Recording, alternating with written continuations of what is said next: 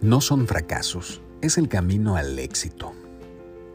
Cuando Tomás Alva Edison trabajaba en uno de sus inventos, tuvo muchos problemas con una pieza en particular.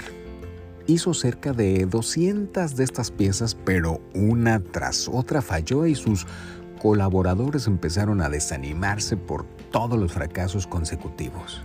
Sin entender mucho lo que pasaba, el más joven de sus ayudantes le preguntó, ¿Qué estás haciendo ahora?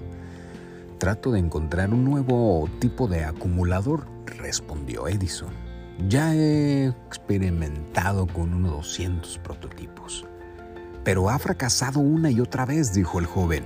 No, replicó tajantemente Edison, no he fracasado ni una sola vez. Pero nunca han funcionado, eso no son buenos resultados. Mis resultados han sido extraordinarios. Ya sé que hay 200 fórmulas que no me sirven para nada. Con optimismo y perseverancia, Edison siguió trabajando y poco tiempo después, en 1877, presentó su nuevo invento, el fonógrafo. Así, el fonógrafo, el primer aparato capaz de grabar y reproducir sonidos. Frente a un experimento, un trabajo, un proyecto y hasta la vida misma, un resultado negativo no es un fracaso, a menos que uno desista de seguir intentándolo.